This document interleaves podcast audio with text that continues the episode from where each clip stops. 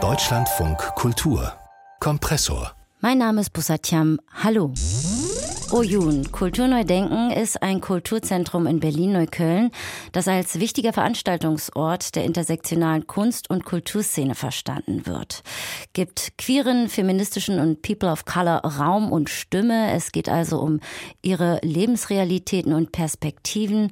Viele ähm, migrantische Menschen halten Lesungen und sie beschäftigen heute über 30 mehrheitlich marginalisierte ArbeitnehmerInnen. Nun werden diesem Kulturzentrum die Fördermittel gestrichen sprechen, weil ihnen versteckter Antisemitismus vorgeworfen wird.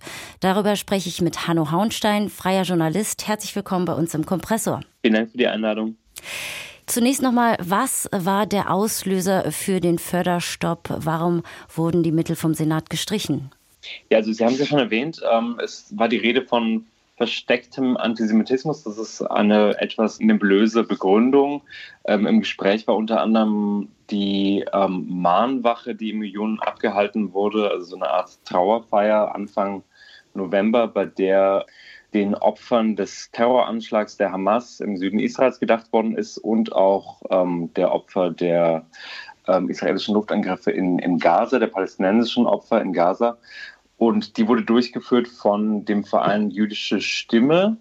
Die Veranstaltung war schon angekündigt und der Senat hatte schon quasi gewarnt, dass diese Veranstaltung lieber nicht laufen solle, weil die jüdische Stimme eben BDS unterstützt. Und ähm, Oyun hat sich in einem offenen Brief dazu geäußert, dass sie das trotzdem machen werden. Und es wirkt so, als sei dieser angekündigte Förderstopp jetzt sozusagen die, die nachgelagerte Strafe dafür, dass die Veranstaltung eben wieder, Aufforderung doch durchgeführt wurde. Also trotz der Warnung, ähm, dass die jüdische Stimme für gerechten Frieden in Nahost dem BDS nahesteht, haben Sie also diese Veranstaltung gemacht.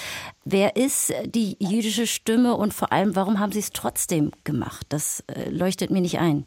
Naja, also die jüdische Stimme, das ist ähm, die Partnerorganisation von äh, Jewish Voice for Peace.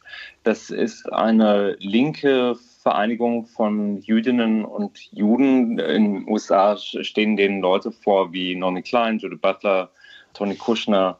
Das ist eben eine Gruppe, die sich sehr dezidiert gegen die Besatzungspolitik Israels ähm, einsetzt und, und wie Sie erwähnt haben, auch BDS unterstützt. Man, man muss also die, die Ziele dieser Gruppe nicht teilen, beziehungsweise die Mittel nicht teilen, aber ich denke, meine persönliche Einschätzung ist die, dass also diese Art von Meinungsäußerung zu delegitimieren im demokratischen Diskurs auch nicht in Ordnung ist. Das ist eine Form der Positionierung, wie sie im israelischen und im US-Kontext geläufiger ist. Im, im, Im, deutschen Kontext ist es eine relativ marginale Position, aber da jetzt zu sagen, sowas darf prinzipiell in Deutschland nicht gesagt werden, halte ich für falsch. Das heißt, äh, wie beurteilen äh, Sie die Begründung des Senats beziehungsweise die Konsequenzen, die daraus jetzt entstanden sind? Binnen fünf Wochen soll das OUNIA jetzt äh, schließen. Naja, ich halte das für, für verheerend und ich glaube, es, es setzt auch einen sehr problematischen Präzedenzfall für, für zukünftige Politik. Das Suyun ist ja ein, Ort, der viele migrantische und internationale Stimmen zusammenbringt. Also so ein Ort, der aus verschiedenen POCs und äh, Menschen in, in, in Deutschland steht, der also ein Ort, der vielfältige Geschichten und, und, und Haltungen zusammenbringt, dass der jetzt dafür abgestraft wird, eine Veranstaltung gemacht zu haben mit einer jüdischen Organisation, scheint mir, scheint mir doch ziemlich diametral zu stehen gegenüber so einer Forschung von Pluralismus, die in Deutschland doch eigentlich hochgehalten und geschützt werden sollte. Also mir, mir ist das überhaupt nicht ersichtlich und ich finde das hochproblematisch. Und ich glaube, dass das auch einen Präzedenzfall setzen könnte für zukünftige politische Entscheidungen, wenn wir, wir sehen ja in den letzten Monaten, dass die AfD in bundesweit äh, auf wohl zweistellige Zahlen kommt. Und ich glaube, wenn, wenn so eine politisierte Vorstellung von Antisemitismusbekämpfung, bei der die Deutungshoheit, was Antisemitismus bedeutet, in die Hände gelegt wird von Menschen, die die rechte politische Narrative verfolgen, das, das halte ich für sehr problematisch. Wobei man ja schon dazu sagen muss, dass der Bundestag ähm, ja den BDS äh, verurteilt. Also es scheint nicht so einfach zu sein, wahrscheinlich da die richtige Schlussfolgerung zu ziehen, oder? Sicherlich, ja, klar. Ich glaube, man muss diese Fälle kritisch abwägen von Fall zu Fall. Und es ist, glaube ich, schwer, eine pauschale Aussage dazu zu treffen. Der Bundestag hat 2019 eine Resolution verabschiedet bezüglich des BDS, die den BDS als antisemitisch bezeichnet. Ob diese Resolution jetzt in sich stimmig ist, wenn auch Vereine wie die jüdische Stimme BDS unterstützen. Das ist eine Diskussion, die man, die man führen kann und die man vielleicht dann mit, mit, mit jüdischen Personen selbst führen sollte. Also da würde ich mich, mir jetzt auch nicht anmaßen, eine Meinung zu treffen.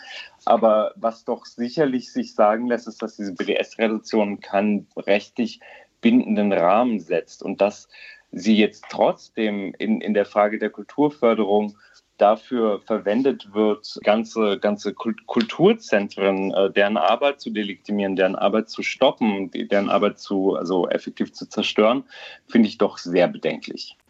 Und allgemein, viele KünstlerInnen und Verbände beklagen ja auch derzeit ein Klima der Angst. Die Debatten, die Fronten sind verhärtet. Susan Neimann hat in einem Interview von einer Hexenjagd gesprochen. Wie sehen Sie das?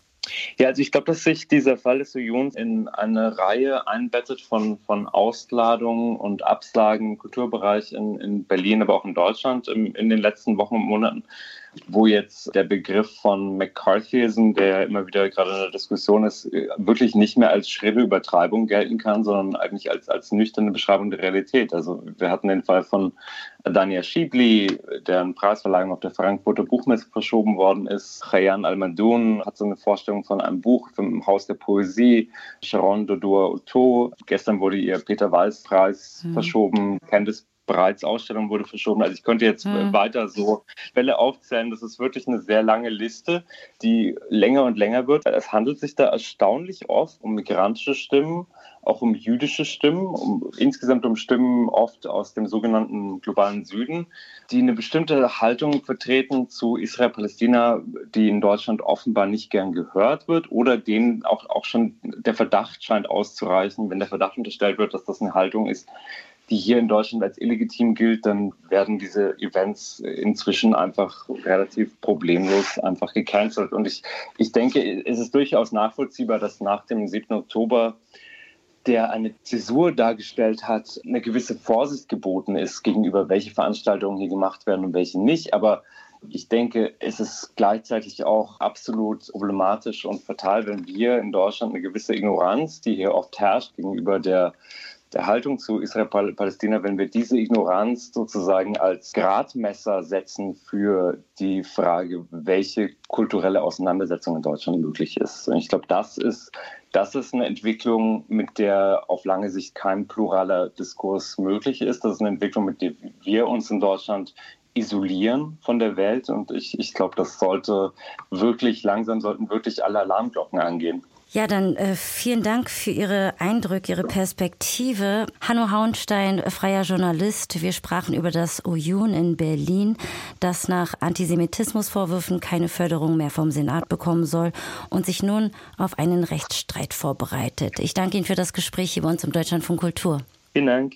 Und für mehr Kompressor-Inhalte einfach unseren Podcast abonnieren.